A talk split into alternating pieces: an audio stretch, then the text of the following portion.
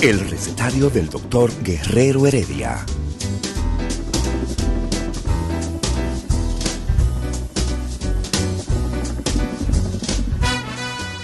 Una respuesta para cada pregunta. Una receta para cada problema. Ven a nuestra propuesta radial, amena, diversa y solidaria.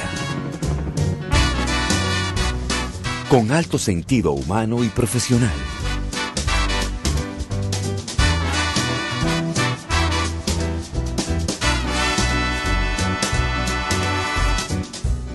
Buenos días. Bienvenidos al recetario del doctor Guerrero Heredia.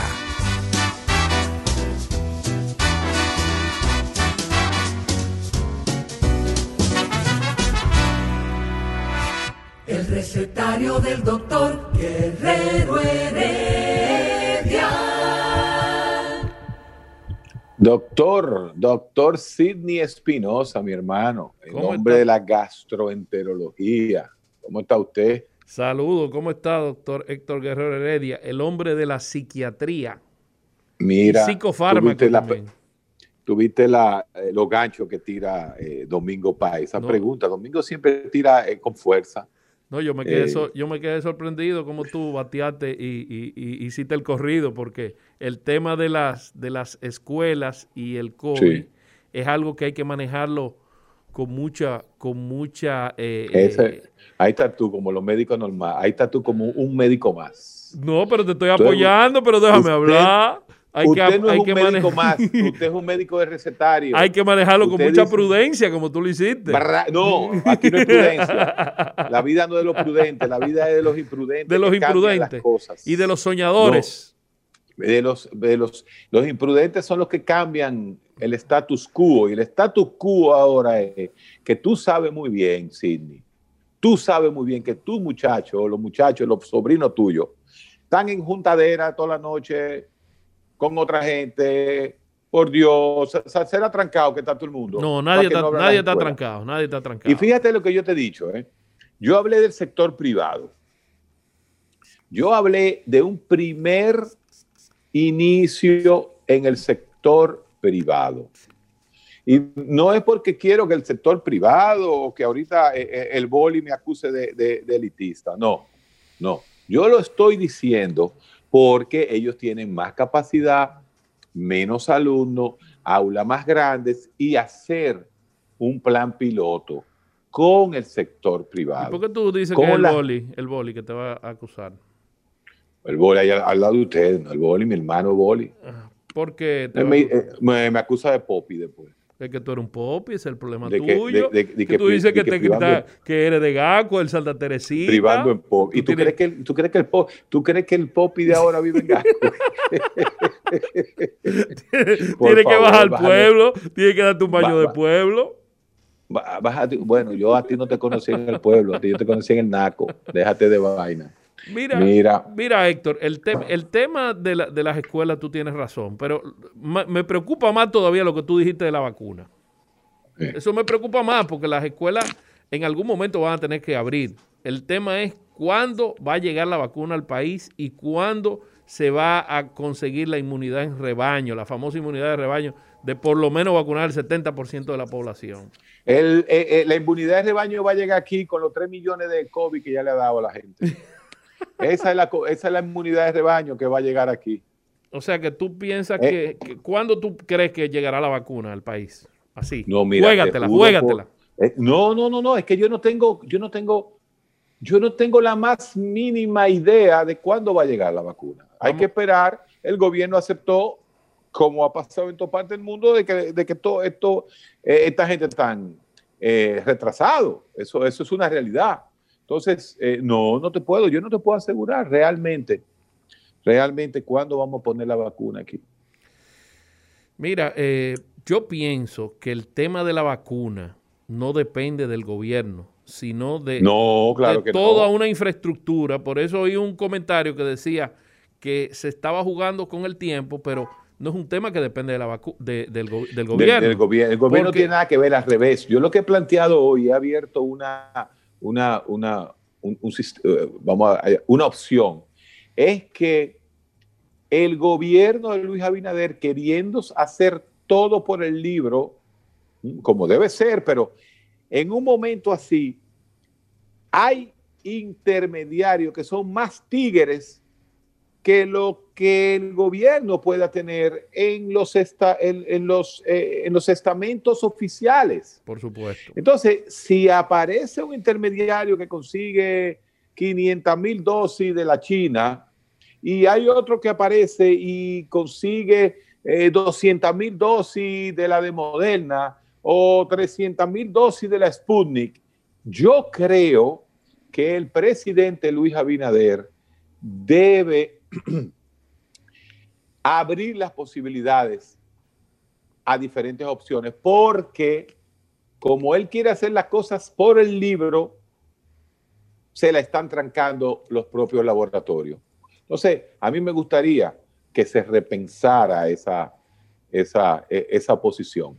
Porque si yo vengo y digo, mira, aquí hay gente que yo lo sé, hay gente que ha tenido toda la vida negocio en Europa, negocio en China, negocio en la India, negocio en Corea, negocio en, en Estados Unidos, que dicen, no, espérate, yo puedo conseguir 50 mil viales. Porque lo importante, te van a decir, no, pero eso, lo eso es para los ricos. Mira, aquí lo que hay que comenzar a vacunar y punto. Porque tan pronto comiencen a vacunarse cualquier dominicano, comienza a disminuir claro, la cadena, la cadena de propagación del COVID. Entonces, creo que el presidente debe revisar el discurso y ver quiénes son esos matatanes que andan por ahí, que yo conozco a muchos, que se la están buscando. ¿Y qué tú crees, Héctor, del tema de las campañas antivacunas? ¿Tú no piensas que el gobierno debe hacer una campaña nacional hablando acerca de los beneficios de la vacunación? Mire, mi hermano, cuando llegue la vacuna se la va a poner todo el mundo. Eso es pendejada, eh, teoría de camino. ¿Cuál es el criterio científico que tiene alguien para tener un ninguno, ninguno, Entonces, ninguno, ninguno. Pero hay, inclusive hasta, hasta colegas de nosotros médicos que dicen que no se van a poner la vacuna. Ese, ese, ese colega porque se graduó con uno pero ese no tiene concepto en medicina. No me con eso. Entonces, también está el tema de que después de los 65 años no quieren tampoco usar la vacuna de AstraZeneca, que supuestamente no se debe hacer en pacientes de más de 65 años y, algunos sitios de más de 55. No, no, no es que no se debe hacer. Es que los estudios, según los alemanes y ahora otros dos países más, dicen, los estudios no me convencen por encima de 65, pero ok, está bien, vamos a ponerlo por debajo de 60. Esta es una población donde aquí lo que hay es medio millón por encima de 60. si tú agarras la AstraZeneca y se la pones a un millón de dominicanos entre 40 y 50 años, tú estás creando una barrera epidemiológica. Lógico. La estás creando. Aquí tenemos a Mauri en línea tú, sabes, tú sabes una cosa, Héctor, que hay un, hay, eso que tú acabas de decir es crucial y es, pienso, donde el gobierno se ha, se ha quedado un poquito atrás para ser condescendiente.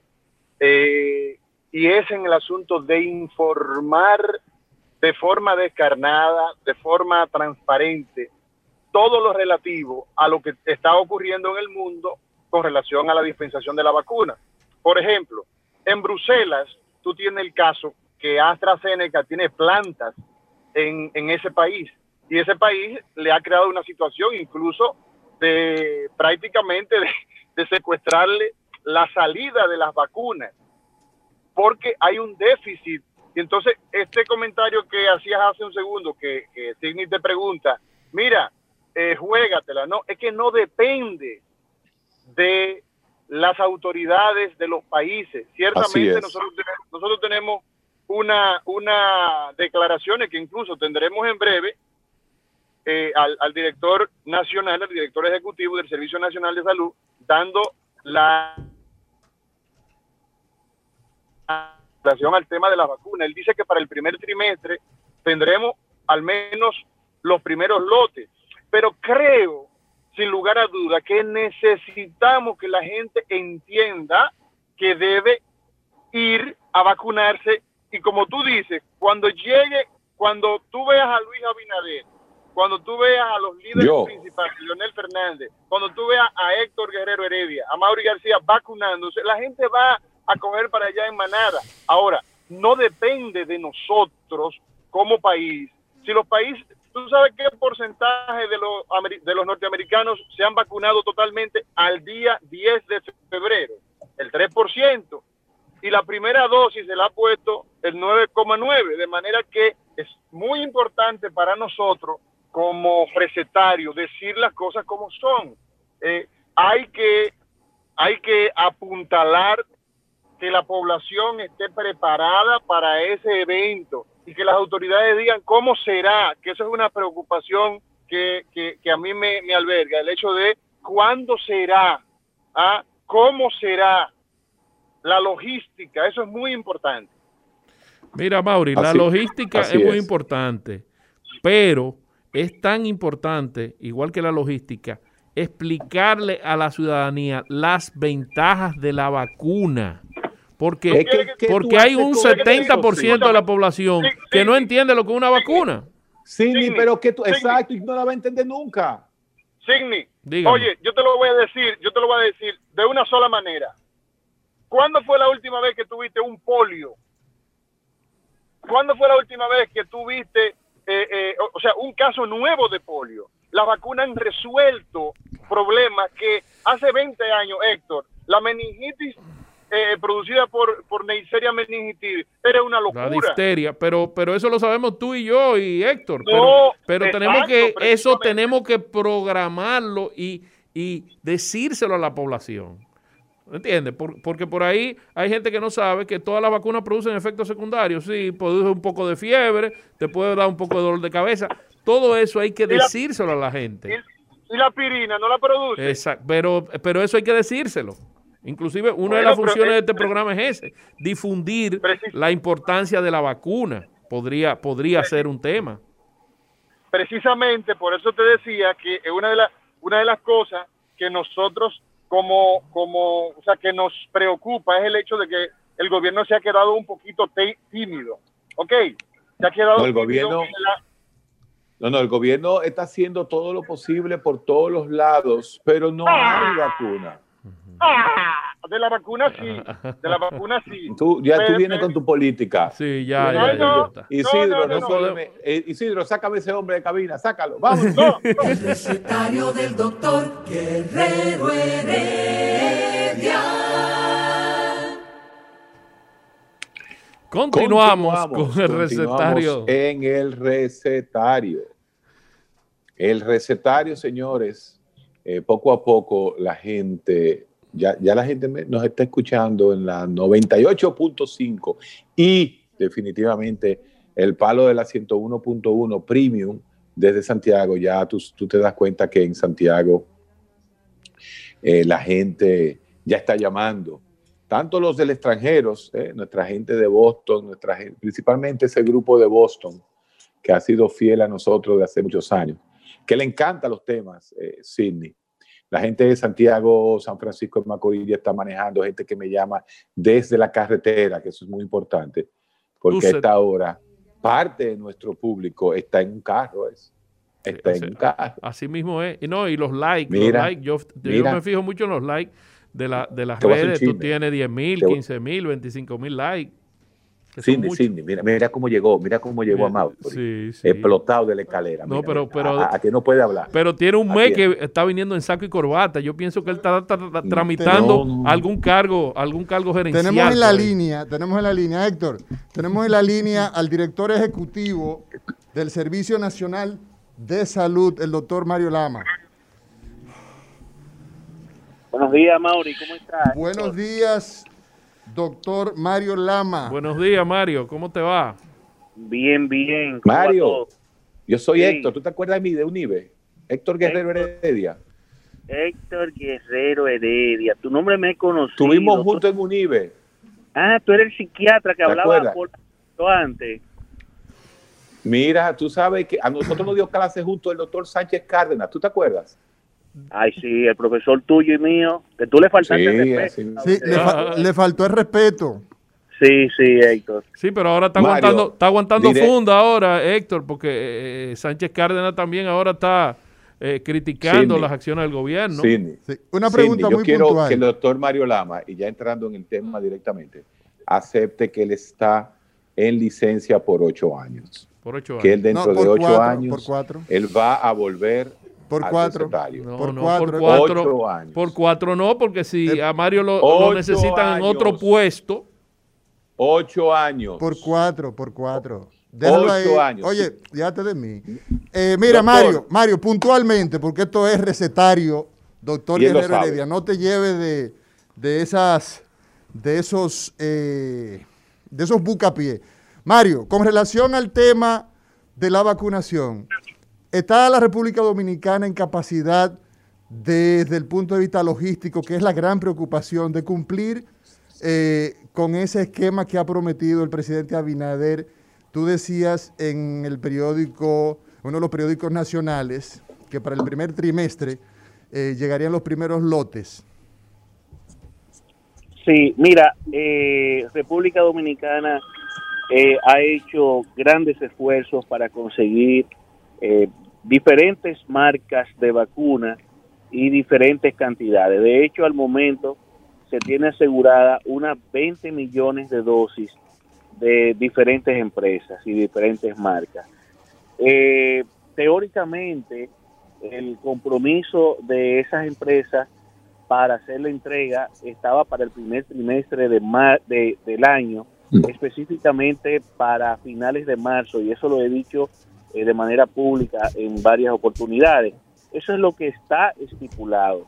Ahora, no obstante a eso, el presidente de la República, Luis Abinader, la vicepresidenta, quien maneja y coordina el gabinete de salud, Raquel Peña, no se han eh, quedado tranquilos con eso y han hecho gestiones para lograr anticipos de lotes de vacuna para antes de esa fecha y esos lotes de vacuna están previstos a llegar si cumplen como se ha estipulado eh, para cualquier momento de este mes. De hecho, en cualquier momento el presidente o la vicepresidenta o el ministro que maneja esta parte estarán haciendo el anuncio al país de qué cantidad llegó y qué personas van a ser beneficiadas con estas dos estas, estos lotes anticipados que posible que posiblemente serán el personal de primera línea que está trabajando con pacientes COVID. Mario, Mario, una pregunta directa al estilo nuestro, al estilo que tú implantaste en este país y que nosotros te seguimos implantando. Ten cuidado, decías, Mario, ten cuidado. En aquella época. Ten cuidado. Mario, a mí me consta personalmente que el presidente de la República, Luis Abinader, está haciendo las cosas por el libro y que quiere las cosas claras.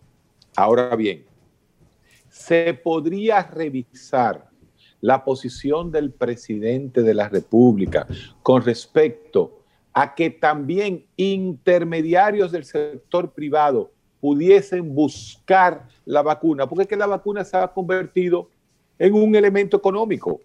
Ya no es solamente salvar el mundo, es que esa gente quiere un cuarto. Entonces, si el sector privado podría traer parte de esas vacunas a su responsabilidad y que el que se la quiera poner a su responsabilidad se la ponga, ¿no ayudaría eso quizás a, a- a tener oportuni- otras oportunidades? Ten cuidado. Recuerda que los que los estados son reguladores eh, de, eh, y vigilantes de la salud Muy bien. y, y tú sabes que son productos que se han hecho con una velocidad eh, muy rápida. Hay, hay diferentes eh, vacunas en proceso de investigación. Hay muchas que ya, como tú lo sabes, están aprobadas. Hay otras que están en vías de aprobación. Entonces, el Estado es el garante de que la salud eh, de sus ciudadanos eh, se preserve. Y tú sabes que hay de todo en el mundo. Y los Eso sí. mercados paralelos generan eh, eh, diversidad de, posi- de posibilidades. Eh, tráfico Especulación. de vacunas, eh, mercados eh, de, de vacunas que no son confiables, eh, Sí. sobreprecio. Entonces el Estado es el garante y el Estado es el que tiene que determinar eh, cómo eh, eh, puede manejar los procesos. Al momento el Estado está garantizando el acceso universal a todos los dominicanos. 20 millones de dosis para 10 millones de dominicanos y sobre todo voluntaria, y no una marca, sino diversas marcas.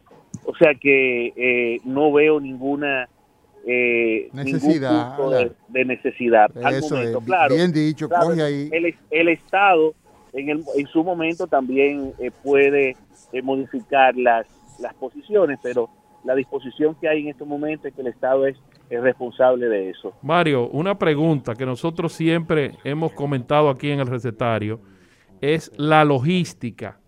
¿Cómo está preparado eh, el, el, cómo está preparando el gobierno la logística de la, de la cadena en frío, de la refrigeración y cómo va a ser el tema de las personas que se van a vacunar? ¿Cómo se está organizando eso? ¿Ya hay un plan hecho previo? es una pregunta el protocolo está listo, está previsto eh, todo, la ruta eh, desde llegada hasta el punto final, está previsto eh, cómo será el manejo de las dosis, dónde serán, pero esto es responsabilidad del Ministerio de Salud Pública. Y en su momento el Ministerio de Salud Pública va a socializar con la prensa y con el país todos los detalles de esos protocolos. Bueno, Mario, agradecerte sobremanera que hayas sacado eh, el tiempo. Me dijiste que estabas en una, en una reunión. Gracias por atender a este recetario, doctor Guerrero Heredia. Tú sabes que ciertamente tú estás, tú estás en licencia. Y... Mira, el día que, el día que yo vaya al programa, el día que yo vaya al programa como invitado como o como parte del programa, porque yo creo que yo soy parte del programa. Por eso, eh, eh, es un fresco diciendo sí que despidiendo. Tú te despides tú solo. ¿eh? Perdón, perdón. Ustedes le, aceptan eso a Héctor, pero yo no se lo voy a aceptar. El día que yo vaya es el recetario. El recetario. Exacto, bien, bien, bien, Isidro. Isidro. El recetario del doctor Guerrero Heredia. Continuamos con el recetario. Hoy es miércoles, miércoles 10 de febrero. ¿por qué, eh, ¿por qué, tú dices recetario y no dices recetario Guerrero Heredia? Bueno, llama Ya tú estás siguiendo las órdenes de Mario porque Mario es jefe en el gobierno. Se, escucha, se escucha bien, el recetario. Ah, tú estás... Guerrero Heredia. Tú, estás siguiendo las órdenes de los jefes del gobierno. El recetario. Bueno, señores, mira, nosotros tenemos la eh, visita de una habitual compañera en el mundo de la neurociencia, ¿verdad? Y que nos acompaña también mes tras mes, época tras época, cuando se celebra sobre todo eventos que van muy a tono con lo que ella pues se conoce. Ella es una mujer holística, se puede hablar de filosofía, se puede hablar de deporte. Ella me dice, no, de deporte no, pero eh, ella ganó, ella aguilucha. Eh, y la doctora Marcia Castillo, neuróloga de la República Dominicana, está con nosotros en el día de hoy y yo eh, te agradezco mucho, Marcia, porque si nosotros abrimos esa línea, si nosotros abrimos esas líneas y le decimos al pueblo, por ejemplo, le decimos al pueblo eh, que nos llame, que necesita una cita, eh, la gente va a decir, es que los neurólogos, es que los neurocirujanos, con ellos no se puede hacer cita porque esa gente está muy ocupada. Y tú has sacado el tiempo para venir esta mañana y has eh, bloqueado este espacio para hablar con el pueblo. Así que te agradezco de manera muy sincera, doctora Marcia Castillo, neuróloga, experta se podría decir sí, porque esa es una palabra que a veces le queda grande a mucha gente, pero tú eres una persona que por tantos años, a pesar de que eres muy joven, y no lo digo como un cliché, eh, Parkinson, Parkinson, Parkinson, la gente te asocia con la enfermedad de Parkinson, una enfermedad que eh, definitivamente nos deja mucho de qué hablar, nos pone en el contexto de cuidadores de la enfermedad propiamente dicha, de la sociedad eh, dominicana de neurología y de neurocirugía, del Ministerio de Salud, del Servicio Nacional, de todo lo que involucra. Pero antes de entrar en ese apasionante mundo de la enfermedad del Parkinson y lo que ello incluye, Marcia, coronavirus es el tema obligado. Hemos visto expertos, por ejemplo, en el norte de Italia, que sacaron una planta, un área solamente para neuro-COVID. Y hemos visto que en un momento determinado solamente eh, oíamos hablar de los respiradores y del problema pulmonar y luego el tema de los trastornos eh, vasculares.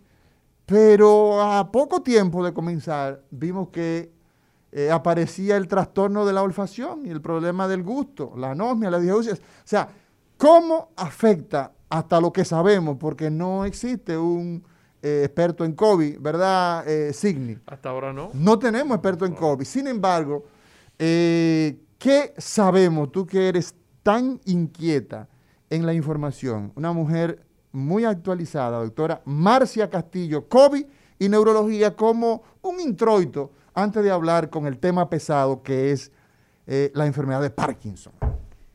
Eh, gracias a Mauri por tu palabra. Eh, lo primero es darte mi, mi, gratitud porque educar es una de las cosas que me apasiona. Yo creo que la educación no cambiará el mundo, pero cambiará a las personas que cambiarán al mundo. Es el camino largo, pero es el camino indefectible por el que cambiaremos la sociedad. Esas son palabras, ¿tú sabes de quién? De Nelson Mandela, de Madiba. Madiba decía eso que la educación cambiará. Los budistas también lo dicen, o sea, lo decían antes, que él. Mira, eh, eh, te comento, no era raro esperar esto del neurocovid. Primero porque es un, un, virus ARN y como tú sabes, los virus ARN tienen un cierto trofismo por el sistema nervioso central y ya el hecho de que tuviera una cierta afinidad por el sistema nervioso central con el tema, como tú bien lo decías, de la disgeusia, el trastorno por el gusto, y la hiposmia, el, trastorno por la olfacción, o sea, que entrara por ahí, eh, ya nos evocaba un cierto otro virus, que fue la encefalitis por bónico no. Y yo en una charla decía, estamos repitiendo lo que fue la encefalitis de bónico no. Eh, muchos recordarán esa película de Robin Williams y Robert De Niro, Despertares, que no es una película, es un libro. y eh, fue llevado al cine. Y fue llevado al cine magistralmente por estos dos actores es un libro de otro gran divulgador científico del siglo XX, em, Oliver Sack, Despertares, y hablaba de cómo ese virus eh, provocó la encefalitis de von Econo, que era un parkinsonismo postviral. Entonces, esto lo esperábamos como los psiquiatras esperaban la pandemia de enfermedades neuropsiquiátricas. Exacto. que por cierto, uno de los grandes problemas, eh, lo decíamos el otro día, Signi, el asunto de la crisis que viene de... está Exacto, lo decíamos en ese momento, en ese momento lo decíamos, era más o menos como en, eh, para el mes de junio. Vaticinando, ¿no? Ajá, vaticinando la crisis que venía del tema del trastorno del estado de ánimo, el trastorno psiquiátrico. Sí, sí, sí. Y, más allá, o sea, tú hablabas de afecciones eh, eh, propiamente como entidades, nosologías neurológicas, y así ha sido, o sea, enfermedades cerebrovasculares, enfermedades infecciosas como encefalitis, meningitis, encefalitis autoinmune, que de hecho eh, se ha hablado mucho de encefalitis por NMDA, que es una encefalitis específica, encefalitis límbica. ¿Tú me puedes dar algunos ejemplos de virus que ya conocemos que afectan el sistema nervioso? ¿Algunos ejemplos? Claro, claro, te, puedo citar múltiples. No solamente el, de Bonanco no es uno, pero Ese es el, quizás el menos conocido. Pero del menos conocido, el West Nile virus, el, virus que, que, fue el que produjo la enfermedad del virus del este. Eh, los virus la culebrilla, la famosa culebrilla. Sí, el herpes zóster. El herpes zóster. Y, uno de los que más comúnmente eh, vimos recientemente en, nuestro pasado temprano, el chikungunya y el zika virus. El zika virus. Que vimos un rebote y una eh, expresión exponencial de Guillain-Barré, polineuropatía, mielopatía. Guillain-Barré, esa parálisis ¿Que comienza por dónde? ¿Cómo es eso? Bueno, nosotros realmente vimos una desconstrucción de lo que conocíamos como el Guillain-Barré. Sí, pero el, que conocíamos es básicamente la para... Sí, porque quiero quitar ese mito, o sea, porque quizás haya personal médico oyendo, escuchándonos, y esta parálisis ascendente que empieza por los pies y va ascendiendo hasta producir una parálisis neuromuscular aguda, eh, pues vimos muchísimos patrones atípicos y lo que vimos fueron patrones atípicos. Atípicos, o sea, no el, lo, que, lo que acostumbramos, lo que aprendimos en la escuela de medicina. Sí, así es. Entonces se presentó de otra manera. Sí, parálisis facial bilateral, pacientes que presentaban trastorno de deglución, síndrome de Miller-Fisher, que no es más que oftalmoplejía, o sea, parálisis de la musculatura extrínseca, y algunos pacientes que se presentaban con ataxia o el síndrome de Bickerstaff, que era una, especie de inflamación del tallo cerebral. O sea, esto es para eh, simplemente citarte o ejemplificarte algunos de los síndromes clínicos atípicos que fuéramos, fue, fue lo que vimos en los pacientes que vimos. Eh, con Zika virus y que terminaban en el problema este de la micro, del trastorno del crecimiento del, del, cráneo, de la microcefalia. A Mauri, a, nivel hay, hay una pregunta importante que me gustaría hacer a la doctora Castillo. Usted sabe que nosotros siempre aquí en el recetario tratamos de aplatanarnos un poquito. Para que usted explique, doctora, qué es la encefalitis, que la persona que no, saben qué es la encefalitis, usted le puede explicar eh, más. Sí, la, gente conoce más la meningitis, que es la inflamación de las meninges. Nosotros tenemos unas capas, tres capas. A Mauri trabaja diariamente removiendo esas capas. Esas fundas, ¿verdad? esas, fundas que, cubren al, cerebro y a la sistema nervioso y que tienen un papel preponderante en la protección, entre otras cosas, de, de, de proteger ese tejido cerebral, ese tejido noble esa es la meningitis. La encefalitis eh, eh, es una inflamación del sistema nervioso per se. Pero casi siempre cuando hay meningitis hay encefalitis, o sea, hay meningoencefalitis. Y a veces hay mielomeningoencefalitis, o sea, también inflamación, por ejemplo, de la médula espinal, eh, que no es raro que vayan como una especie de... De combo. De, sí, de combo o, de, podemos decir un cuadro sindrómico eh, eh, superpuesto, un, eh, solapamiento. Se dice, doctora, en el contexto del COVID, para desde mi parte, a menos que el doctor Signi Espinosa tenga alguna otra pregunta. Enfermedad vasculocerebral, Amaury, no, que es importante. Eso, eso, es, eso, es, eso es para un tema, yo recientemente, lamentable el caso, el fin de semana pasado, el fin de semana pasado tuvimos un caso desastroso con, eh, un, con una paciente jovencita con COVID y eh, lamentable el caso, y embarazo. Embarazo, eh, paciente con, condiciones muy particulares de clancia anterior, en fin. Y COVID. Y el COVID está reportado en la literatura mundial que se va creando día a día, se va almacenando, sobre todo los lugares más organizados van documentando y ya de hecho se, requiere que las cosas se, notifiquen para saber. Entonces, pero quería eh, eh, hacer esta, este, esta pregunta. Doctora Marcia Castillo, neuróloga, amiga y experta en Parkinson, enfermedad de Parkinson, que en el día de hoy estaremos conversando ya mismo. Se atribuye que la muerte en muchos de estos pacientes está asociado a lesiones tronculares, a afecciones del tronco cerebral. Y para que la gente entienda, esa zona que está detrás del cerebro, como dice la gente, en la región occipital, ah, ahí hay tres estructuras y ellas ahí tienen los centros vitales, con eso respiramos, con el automatismo cardíaco, que puedes decirnos en relación a esa... Esa, fue una, teoría que inicialmente tu, vino muy robusta, o sea, vino como enrostrando la, como la causalidad de por qué el paciente hacía esa insuficiencia respiratoria tan severa. Y, se, vino reforzando como, como porque era tan, tan intenso, tan brutal la falla respiratoria que el paciente tenía Recordemos que antes de, empezar con, lo que fue el COVID-19, primero estuvo lo del SAR y estaba lo del MERV. Y una de las cosas que se decía era que el virus ascendía al sistema nervioso central por tres vías. La vía directa, o sea, la vía por um, de la membrana del, del, nervio olfatorio, por vía hematógena y por vía transmembranal, o sea, por, vía de la sangre y por, por vía de la lámina cribosa, por donde está el nervio olfatorio. Exacto. y, y, por las vías de la, de, la, de la lámina cribosa, o sea, esas tres vías. Y no era raro pensar que al llegar al nervio olfatorio por estructuras que están cercanas, afectara directamente el tallo cerebral. Sí, claro. Y por eso el paciente... La ruta, la ruta es, muy, es muy fácil para nosotros entenderla. como neurólogo y como, conocedor De, la, anatomía. Sí, o sea, ese, esa, esa estructura de fosas nasales, lámina cribosa, el bulbo olfatorio, el nervio olfatorio, pasar entonces esa cintilla olfatoria, llegar a estructuras del tálamo, llegar a estructuras talámicas, sobre todo a la porción que tiene que ver, que hace conexión incluso con la parte más alta del tallo. O sea, hay, existe una, una, ruta. Un, correlato anatómico, que pudiera, que pudiera ser perfectamente. Bueno, doctor Signe Espinosa.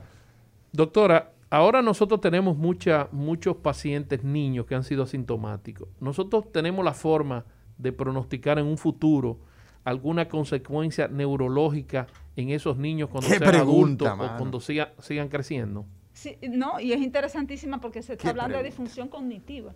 Ay, mi de hecho, nosotros tuvimos. Eh, no, pero llévalo eso, eh, dilo más, más dominicano. Sí, o sea, se habla. ¿Qué le puede pasar a eso? Tuvimos una tertulia, no realmente en niños, hablamos de los, de los adultos mayores ya con cierto grado de apoptosis, de muerte celular programada, de la, del fallo cognitivo, del deterioro cognitivo.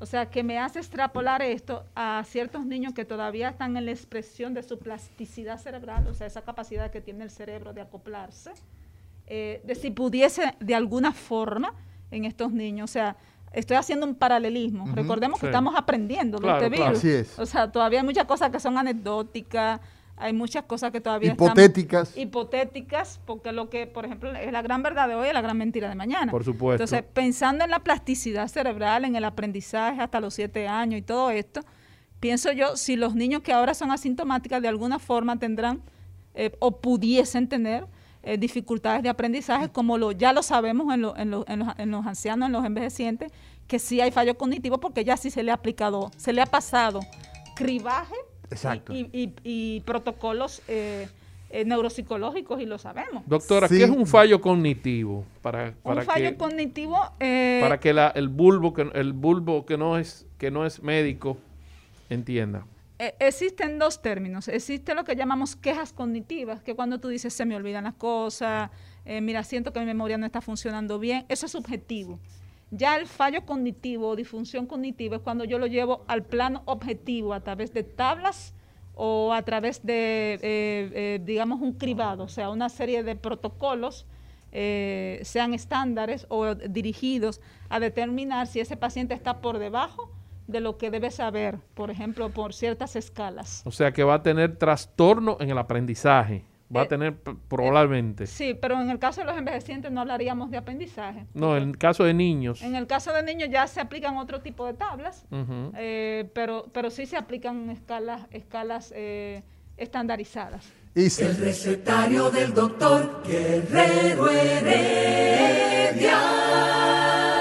Da la, sensación de uno seguir hablando de seguir hablando de los impactos que probablemente, ¿verdad? pudiéramos nosotros en el tiempo encontrar y de los que ya hemos visto cómo impacta el COVID en el sistema nervioso. Cómo incluso, aquí hubo un comunicador que yo quiero muchísimo, que dijo, mire, cojan, eh, hablaba de, creo que era café, que es una de las sustancias más, más nobles. Y mire, y si usted no huele, ya no vaya a hacer PCR. Tanto así no. Óyeme, por los Y Donald Trump que decía que tomaban Lysol y desinfectante a la gente. No, me refiero al hecho de que la idea es, escúchame Signi, la idea es de cómo sabemos que el sistema nervioso impacta, se ve impactado por este virus que aquí no ha cumplido todavía el primer año del primer caso, por lo menos oficialmente. Bueno, nosotros tenemos a la doctora Marcia Castillo y la doctora Marcia Castillo se ha conocido a lo largo de, ¿cuántos años ya tenemos?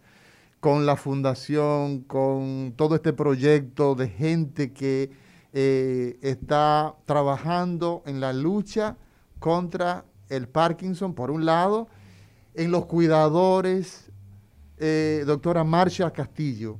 ¿Qué tiempo tenemos? La fundación tiene siete años de constituida. En ella trabajamos mancomunadamente. Constituida siete, pero eh, más o menos como diez, trabajando. Sí, pero ya con una constitución formal, siete, años. Excelente. Profesionales...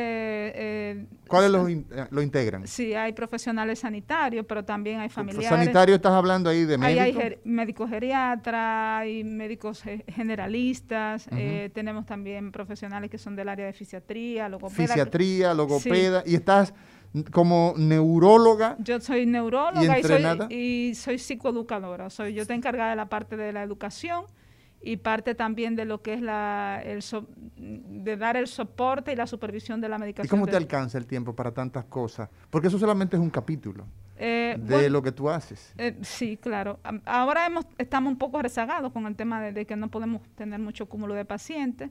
El COVID lo ha cambiado todo. Eh, bueno, sí, pero encontraremos un camino o haremos uno. sin embargo, yo creo que el trabajo que la Fundación ha hecho ha sido eh, no un esfuerzo solamente mío, hay mucha, mucha gente de buena voluntad. El ingeniero Rafael Lamarche, que es uno de los fundadores. ¿Él se eh, dedica a qué? ¿Ingeniero? Él es, él es el director ejecutivo y él es el gestor de todo lo, de lo que es la aliación con las otras, de la coalición. Él es el que representa. Entonces, eh, en cuanto, por ejemplo, a, proyectos que no son de salud, él es el que trabaja esa parte.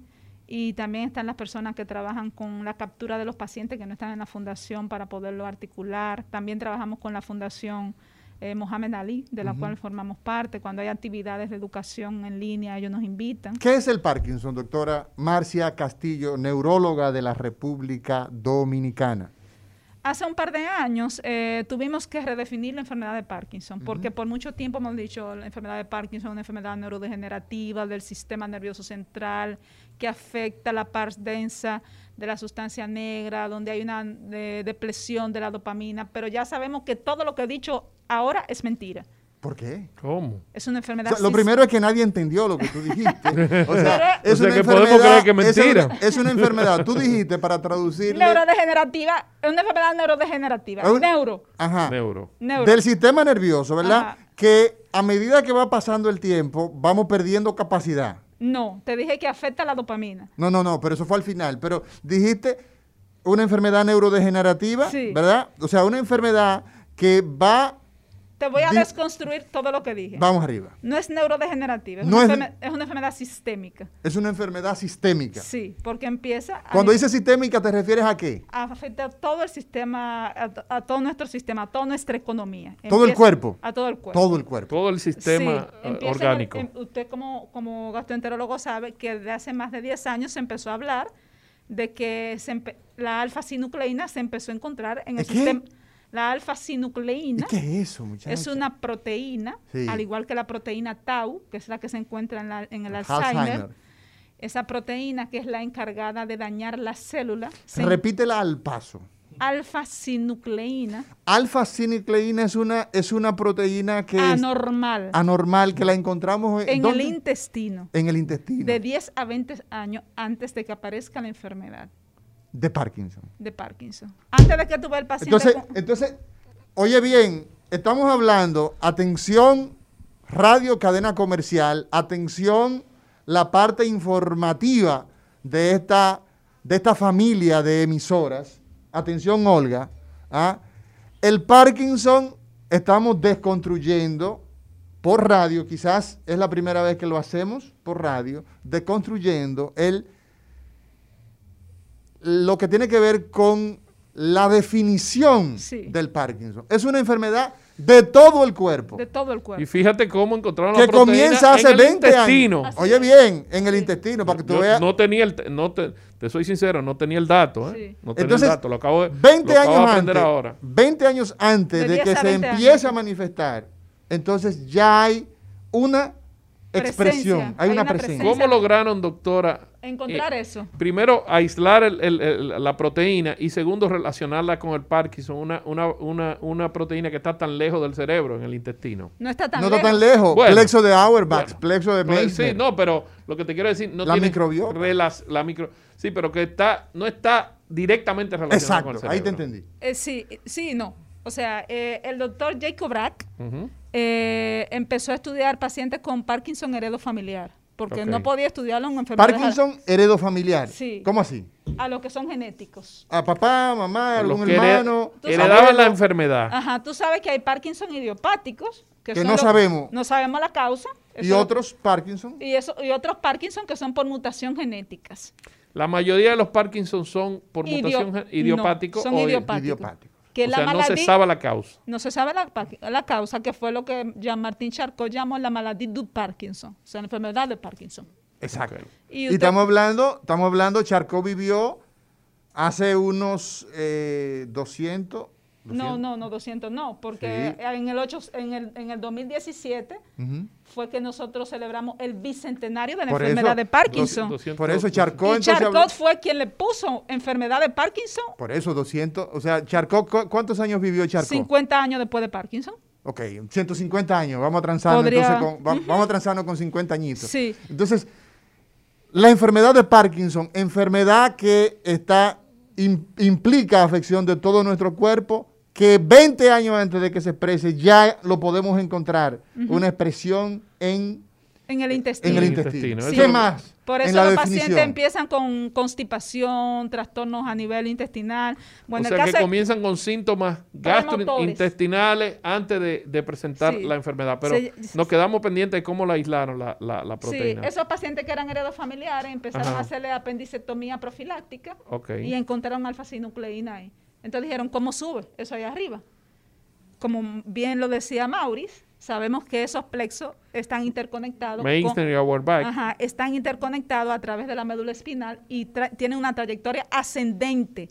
Cuando suben allá arriba, a lo que es el tallo cerebral, a los núcleos de RAFE y que se produce la neurodegeneración, que es que, que fue lo que se nos enseñó a nosotros, es que empieza a presentarse la enfermedad. En la sustancia negra de Somerin. Sí. Por eso los pacientes con encefalopatía, nosotros tratamos siempre las bacterias malignas porque el amonio que produce las bacterias eh, eh, eh, que no son buenas pasan la barrera hematoencefálica y producen daño a nivel cerebral. Entonces, habría algún tipo de, relación entre esto y, el, Parkinson. Entonces, en la fisiopatología me refiero. Entonces, a ver, a ver, para que el tiempo nos alcance, porque tenemos muchas cosas que decir. ¿Qué más? eso es uno. La otra desconstrucción es eh, que el neurotransmisor es la dopamina y otro neurotransmisor, y te cito. El otro es la serotonina. Por eso la depresión, las alteraciones en el estado anímico se, eh, presentan en la fase premotora. O sea, antes de que el paciente empiece a tener problemas de temblores. A presentar rigidez, lentitud, bradiquinesia, alteraciones en la locomoción, ya el paciente tiene depresión, apatía, eh, abulia, que es un también un, ¿Qué es la abulia? La abulia es un estado extremo de apatía. Donde o sea, el tipo está totalmente no quiere nada, no se siente animado a hacer nada, no se siente compelido a, sus actividades diarias y los familiares empiezan a notar esa alteración. Fluctuaciones en el estado anímico. Entonces, todo eso, trastorno del sueño, o sea, los trastornos del sueño, manifestaciones cardiovasculares. Entonces, hay otros tres neurotransmisores, además de la dopamina. Entonces, tenemos dopamina, que evidentemente dopamina. Serotonina. Serotonina y los que están relacionados con la noradrenalina y la acetilcolina, que es la que está relacionada con el temblor. Con el trastorno de, que, más llama, llama la atención. ¿no? escúchame, pero como yo soy gastroenterólogo, no manejo tantas cosas eh, neurológicas. Me gustaría que la doctora explicara rápidamente lo que es la función de la dopamina y la función de la noradrenalina, así rápidamente. la dopamina tiene que ver con muchas cosas. La que más conocemos es el, tema de, las emociones. La alegría, eh, dopamina. esa es la que más La chulería. Por eso entonces la gente termina muchas veces en, la, en, las, en las dependencias. Produce placer. Está relacionado con el placer. y, con la gratificación inmediata. Por eso el celular, la ludopatía, o sea, el juego compulsivo, el celular. La ludopatía son el, sexo, el, sexo, el, chocolate, eh, comprar cosas. Y robarse eh, cosas, entonces, los ludópatas. Y jugar, eh, lo que juegan. No, robarse cosas ludópatas. Por eso, la cleptomanía. Sí, todo lo que es recompensa te produce un chut de dopamina. Entonces, las drogas. Eh, también, claro. Todo lo que produzca gratificación inmediata genera, genera. Entonces, en conclusión, doctora, definir hoy día Parkinson, implica saber qué cosa en un minuto. Saber que no solamente es temblor, rigidez y lentitud. Aunque esa es la manifestación. Aunque esa es la manifestación que generalmente las personas reconocen. Que no todo el que tiembla tiene Parkinson. No todo el que tiembla tiene, Parkinson, pero el Parkinson, su característica tradicional es el temblor. El temblor, la rigidez y la lentitud. Entonces, el, parking, el, enfermo de Parkinson tiene rigidez, está rígido. Está rígido pero comienza normalmente con cuál de las tres, doctora? Depende del tipo de Parkinson. Depende. sí, porque hay diferentes fenotipos de Parkinson. Ok, pero la triada, lo, lo, lo, que todo el público que nos escucha debe entender y saber es que esta enfermedad se caracteriza por esas tres cosas. Las mismas que definió, que definió hace 200 años Sir James Parkinson. Mira, ya la convencí, ya le, le, no, le, le, le, robé los 50 años. En el 2017 celebramos los 200 ah, años. Ajá. Es que la temblor, temblor en reposo. En reposo, o sea, usted está, usted está sentado y ahí está. Uh rigidez y, la y la bradiquinesia, que es la, disminución en, la en, la, en el rango y la velocidad de los movimientos. Esa gente camina lento.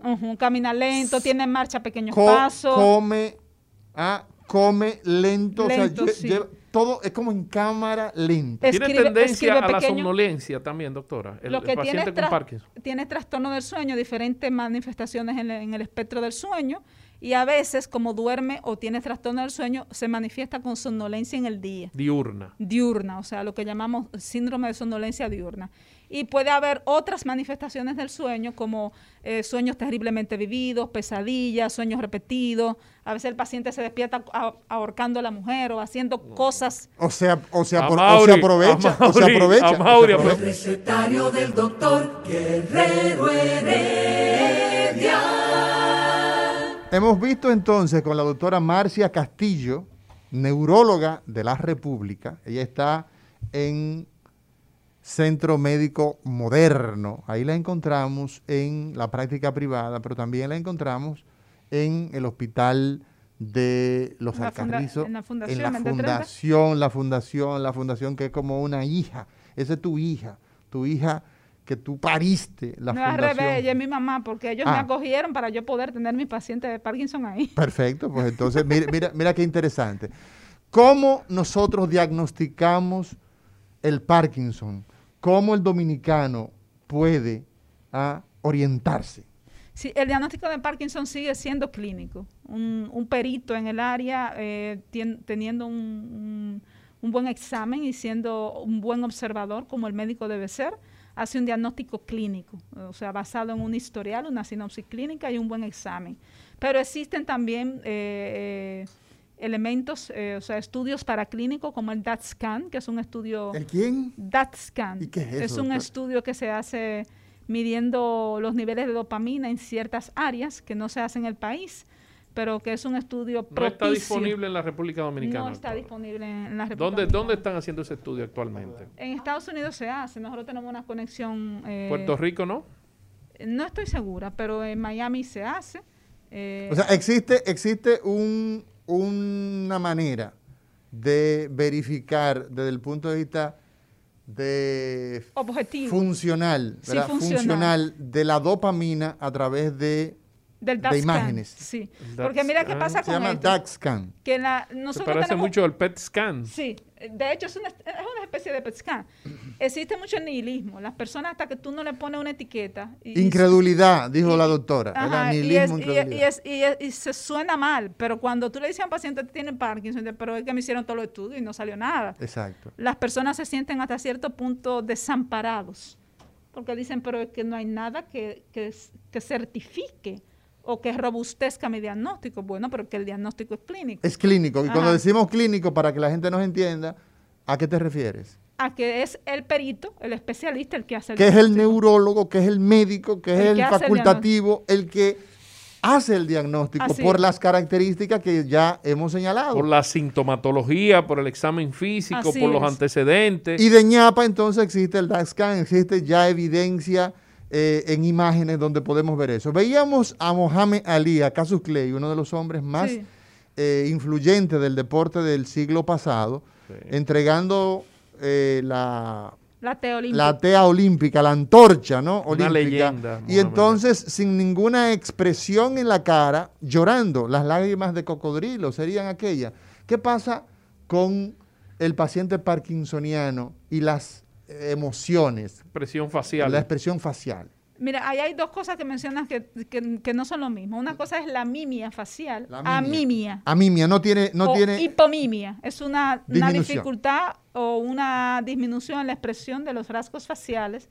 Y otra cosa es lo, lo, que sería tal vez una bradifrenia, una dificultad en expresar tus emociones. Exacto. Porque en el Parkinson qué tenemos? Ambas cosas. Ambas cosas. Porque yo no te pudiera decir que no tuviera una percepción y una conceptualización del sentimiento que tenía. Sí. Tal vez simplemente su gesto no lo estaba expresando, pero, no que no lo estaba sintiendo. No, no, lo que quiero decir es que él estaba llorando, pero tú no veías un gesto que correspondiera con las lágrimas. ¿Se da eso en el Parkinson en, en alguna etapa de la... Sí, sí, pudiera, claro, se ve una disminución en la expresión de, lo, de, la, de los rasgos faciales. La hipomimia y la mimia es característica del Parkinson. Doctora Castillo, ahora que el doctor Amaury mencionó a Mohamed Ali, ¿por qué siempre se relacionó el Parkinson de Mohamed Ali con los golpes que recibió en una pelea muy muy famosa con George Foreman.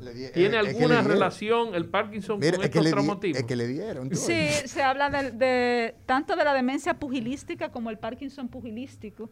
Los traumas repetitivos y constantes generalmente suelen generar un daño, valga la redundancia, no solamente a nivel de la corteza, sino también de esas estructuras profundas. O sea que probablemente esa fue la etiología de los golpes que...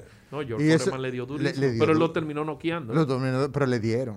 Le dieron. Aguantó mucho. ¿Cómo tratamos el Parkinson, doctora Marcia Castillo? Y a todo el pueblo, a partir de esta pregunta, todas las redes sociales nuestras, como la página principal en www.rumba985.com, Instagram y Facebook, en Twitter, en todas las redes sociales, los teléfonos de cabina 809-682-9850, 809-682-9850 y la línea internacional, si usted está en Cape Town, si usted está en Bulgaria, en cualquier parte del planeta, 833-380-0062. Doctora, ¿cómo tratamos el Parkinson?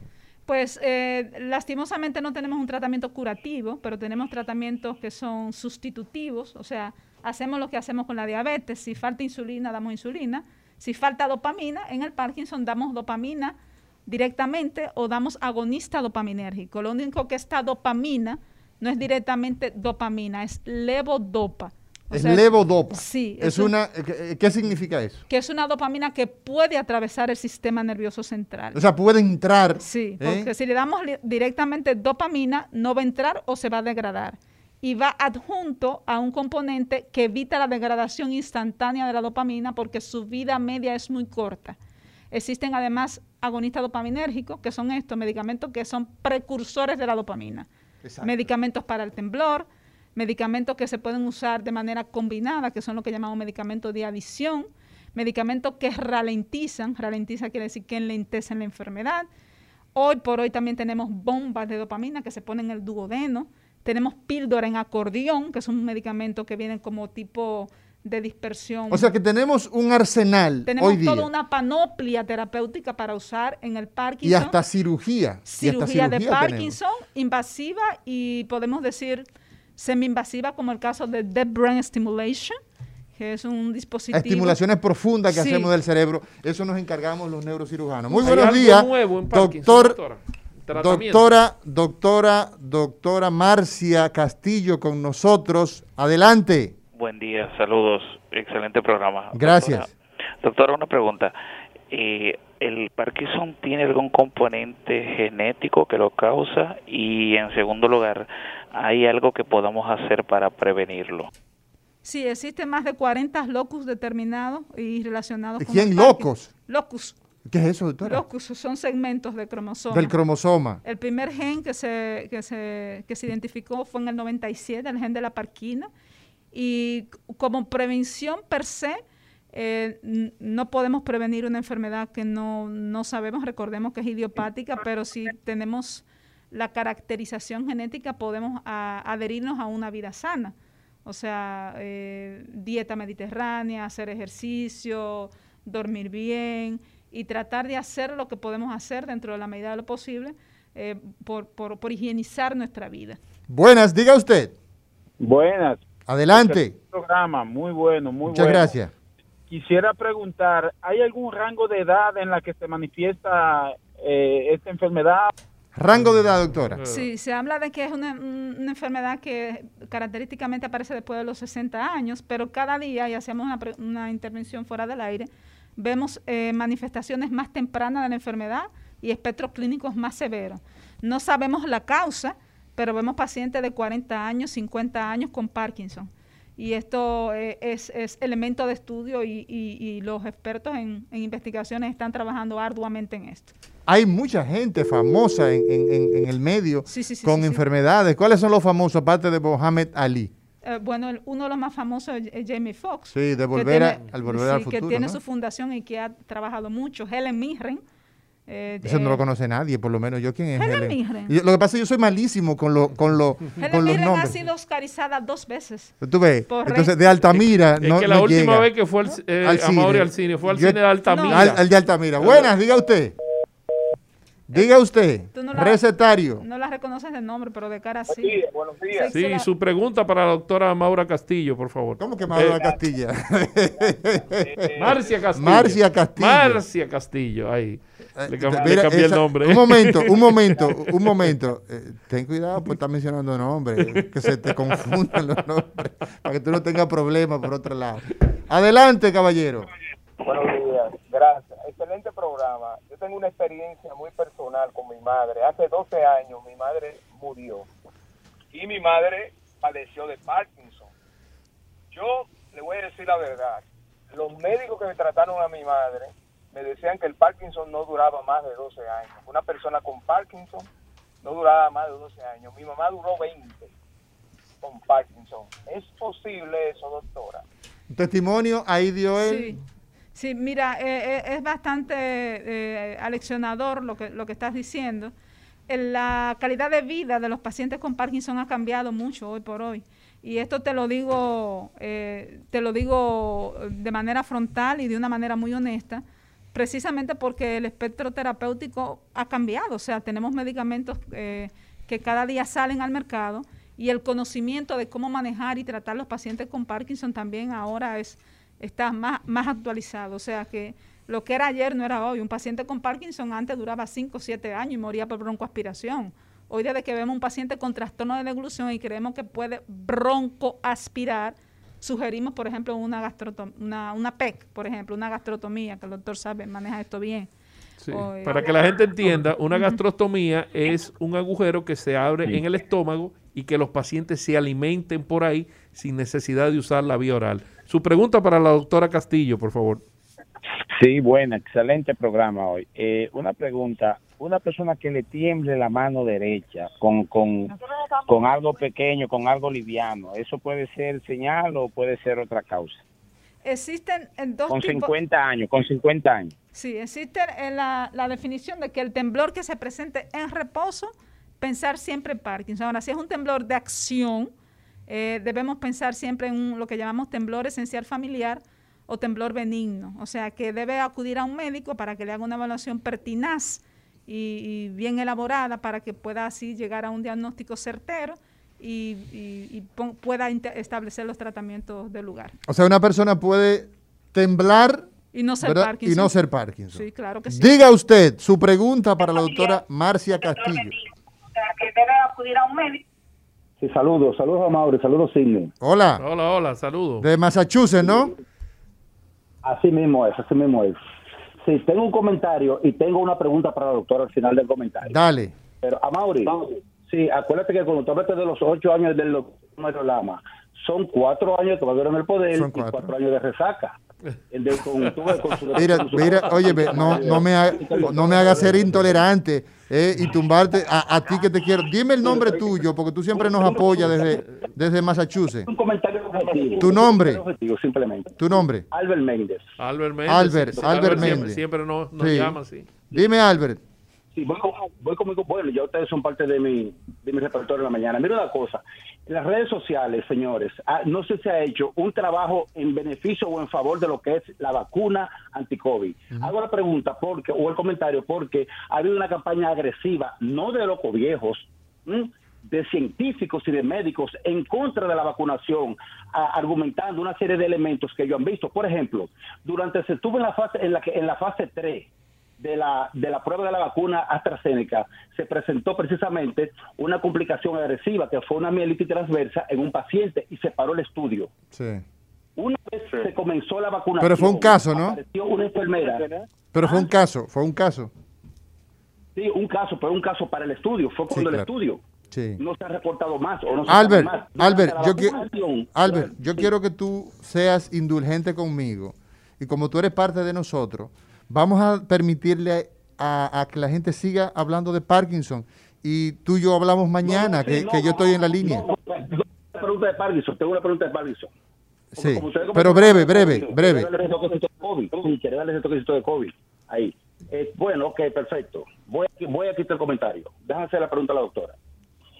Eh, doctora, eh, bueno, se conoce el caso de Muhammad Ali, que tiene Parkinson, porque es una persona famosa, universal, una persona que conoce todo el mundo, pero no se ha reportado más casos porque el mundo del boxeo, el mundo del boxeo es grande, los golpes son, son frecuentes, son constantes, son muchos los boxeadores que hay. No es tan harta el, la, el, Parkinson, el parkinsonismo en boxeadores. Ahí está la pregunta, Albert, escúchame. Bueno, la casuística que podemos nosotros tal vez citar de, de, de, Parkinson pugilístico no podríamos... Es que hay poco, Mohamed Ali, hermanito. No, mira, eso es un sesgo, realmente. Nosotros tenemos medicina, eh, veo que tú eres una persona, me gusta eso. No, él es médico, Albert es médico. Eh, eso es un sesgo de Benson, o sea...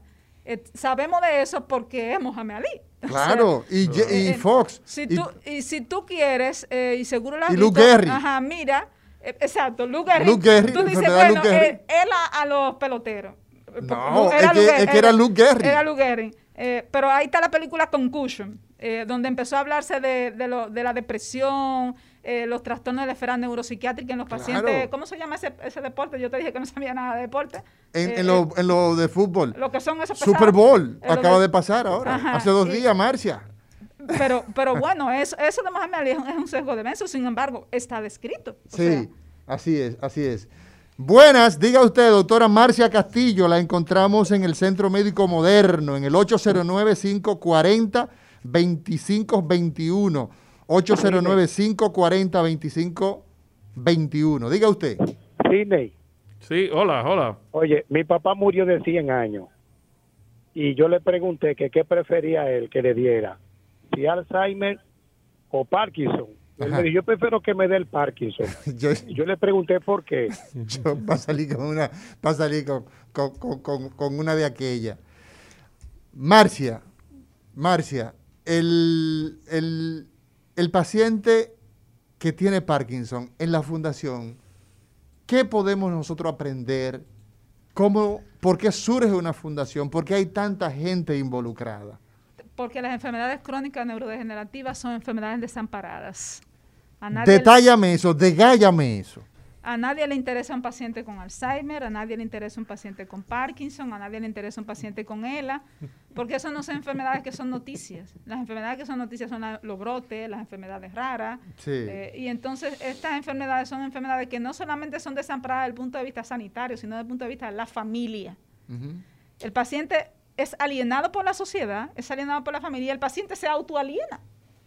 O sea, si tú lo ves desde el punto de vista social, Viene el bullying. Ajá, social, antropológico, como tú lo veas. Es, es un es una vergüenza, es un bochorno. Se siente Porque son nuestros nuestros envejecientes, son nuestra patria viva. Y después que le han dado toda la sociedad. Entonces lo tiramos La sociedad dice, ah, no, está bien. Como descarte. Eso es lo que es un viejo chocho. O, viejo de aquel, ¿verdad? Entonces, ni hay que buscarle atención sanitaria, ni hay que hacerle neurorehabilitación, ni hay que darle mejor calidad de vida, que parece un cliché. Exacto. O sea, calidad de vida es un cliché. No, eso no es un cliché. Calidad de vida es que un paciente esté alimentado, tenga amor, tenga higiene, tenga cuidado, le limpien las uñas, le, ofrezcan agua, tenga eh, sus cinco comidas. Eso es calidad de vida. lo saquen a pasear. Y que la familia, la familia, entonces se encargue de él. Yo le doy mis felicitaciones, aprovecho. No voy a mencionar más que felicidades, Vanessa, porque su papá, muchísimos años, con una enfermedad vascular cerebral que lo llevó a silla de rueda, él finalmente, pues, se fue del mundo, pero siempre debió estar orgulloso del cuidado que le ofrecieron. Incluso el vehículo que ella se compró no era un vehículo eh, como todos nos compramos. Ella se compró una guaguita eh, con una rampa para darle cuidado. Entonces, ¿qué importancia tiene en el paciente de Parkinson ese apoyo? Ese núcleo familiar. Y ustedes en la fundación también orientan también, y, pero no reciben pacientes ya para, para, para internamiento. Solamente, no, no, ¿cuál es la función de ustedes real en la fundación? Porque es, importante, a Mauri, para yo entender y que la gente Sí, mira, la fundación, además de, de este, esta, conexión que tenemos con Promese, que le damos soporte con el asunto de los medicamentos, que es una enfermedad incosteable, aunque parezca algo tonto, es una enfermedad que no se puede costear. Nosotros tenemos un nexo a través de Promepar, que le... le, Promepar es un programa de para Promese para Parkinson. ¿Cómo se llama? Promepar. Prome viene de promesa, ¿verdad? Y Park de Parkinson. Sí, hay 180 pacientes. 180 pacientes. Tenemos los medicamentos gratis. Sí, gratis. Totalmente gratis. Sí, eso, yo me siento muy orgullosa de cómo Promese ha respondido con ese programa siempre, indistintamente de quién haya estado en el gobierno. No, que eso es su obligación. Sí, es su obligación, eso es obligación. pero bueno, lastimosamente muchas cosas son obligaciones. Exacto. Pero, está cumpliendo con su obligación. Sí. Promepar se llama ese programa. Esa es una cosa y es una de las cosas más importantes. Lo otro es, nosotros hacemos talleres para cuidadores cada tres meses. Talleres para, cuidadores. ¿Qué significa eso? Tómate aunque sea un minuto para eso, degállame Mira, el último que hicimos virtual era el de, rehabilitación domiciliaria. Rehabilitación domiciliaria. O sea, cómo trabajar la parte de la rehabilitación física, que el paciente no se te anquilose, no se te ulcere, cómo trabajar los problemas de postura, los problemas de marcha, los problemas de locomoción Ahora tenemos uno de neuroestimulación, o sea, trabajar el deterioro cognitivo desde la casa. O sea, nosotros no paramos con la educación. La virtualidad ha ayudado a trabajar con la gente de la fundación. ¿Cómo, qué, provecho le ha sacado? Pues mira que sí. ¿Sí? mira que sí, porque inclusive desde Venezuela nosotros nos, nos invitaron a formar parte de un, de un proyecto que se llama Neuroboxing ¿Neuro? neuroboxing. ¿Qué significa eso? Eh, eso ya hace dos años empezó a probarse que el boxeo mejoraba la postura, el balance y la coordinación en los pacientes con Parkinson. Te da Parkinson con Mohamed Ali, pero también. No, no, pero no es boxeo con otra persona. Es, es, emulando. Exacto, es, la actividad deportiva. Y ellos nos invitaron a formar parte de ese proyecto y ahora mismo nosotros todos los jueves participamos con ellos. Y está Neuroboxing en español y Neuroboxing en inglés. O sea, que es una gran labor que ustedes están haciendo como Entonces, cuidadores, los talleres, el, programa que decía de, los medicamentos, de los medicamentos 180 pacientes. 180 pacientes. Esos son los que van por la fundación. Sí, esos son con la fundación y Promese. Exacto. Eh, y tenemos alguna idea, doctora Marcia Castillo, la encontramos en el teléfono 809. página y también a través de ahí coloca videos, diarios, tutoriales. Eh, eh, la, licenciada Sonia Torrealba, que es la fisiatra que colabora gratuitamente con la fundación, que es un ángel que Dios nos ha mandado. Sí. ¿Y, la fundación cuál es la página? Fundación Dominicana contra el Mal de Parkinson. Fundación Dominicana, contra, el Mal, de, Parkinson. Sí, así es. Fundación Dominicana, contra, el Mal de, Parkinson. Entonces, eh, Marcia, te encontramos, te encontramos en... En el eh, moderno, en, los Prados. Ajá. Te encontramos en el teléfono 809-540-2521, Centro Médico Moderno. Una pregunta, tienes redes sociales, tú eres muy activa, tú estás permanentemente en las redes sociales, como tú y yo somos pana full, yo recibo casi todos los días tu información. ¿Dónde te podemos encontrar en redes sociales? Doctora Marcia Castillo. Doctora Marcia Castillo. Sí, en, todas las redes, en Instagram, en Facebook y en YouTube. ¿Cuál es el, digamos, la, el paso a seguir en la enfermedad de Parkinson? Investigaciones. ¿Qué es lo que tenemos como pendiente a futuro en la enfermedad de Parkinson para seguir avanzando en una enfermedad que no tiene realmente eh, una cura, pero hemos avanzado mucho. ¿Cuál es el reto que tenemos? Cada uno de nosotros tiene un papel. Como pacientes, autoeducación y empoderamiento. Es una palabra que está prostituida, pero lastimosamente en pacientes así, el paciente tiene que empoderarse. El Parkinson, y bien lo dijo Muhammad Ali, tanto que se ha citado, su peor batalla ha sido el Parkinson. O sea, es una enfermedad de día a día. Tiene días buenos, días malos, pero uno no se le puede acostar al Parkinson.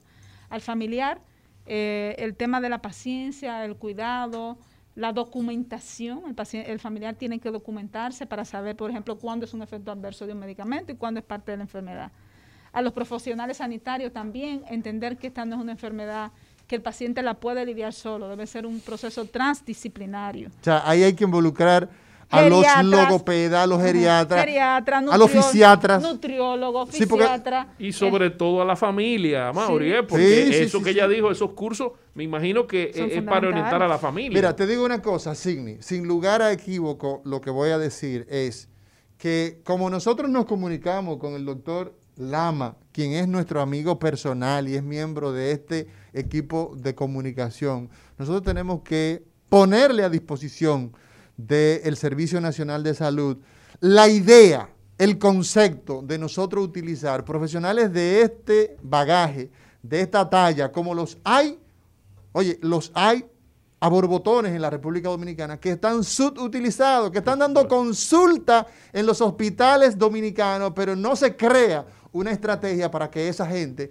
se le saquemos todo el provecho. gracias, doctora Marcia Castillo. Gracias, por estar con nosotros. Muy interesante su programa. Sabe que este año tiene por lo menos dos participaciones más. Doctor Sidney Espinosa, despide este negocio. Nos despedimos. Isidro. El recetario del doctor Guerrero Heredia.